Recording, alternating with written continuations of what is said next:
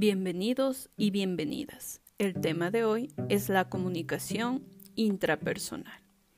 Es el análisis de la persona en forma privada y puede incluir todo aquello que la persona escuche, lea o repita.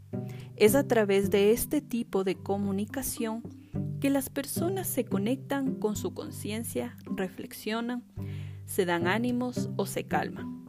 Algunos tipos de comunicación intrapersonal son los sueños, las fantasías, las lecturas, las reflexiones, el hablarse a sí mismo, los análisis, las plegarias, las meditaciones, la escritura, el hacer gestos mientras está pensando e incluso la comunicación entre ciertas partes del cuerpo.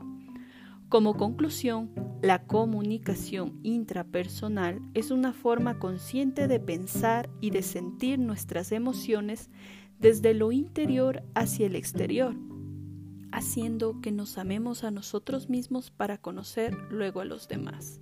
Estuvo con ustedes Katy Cebatos.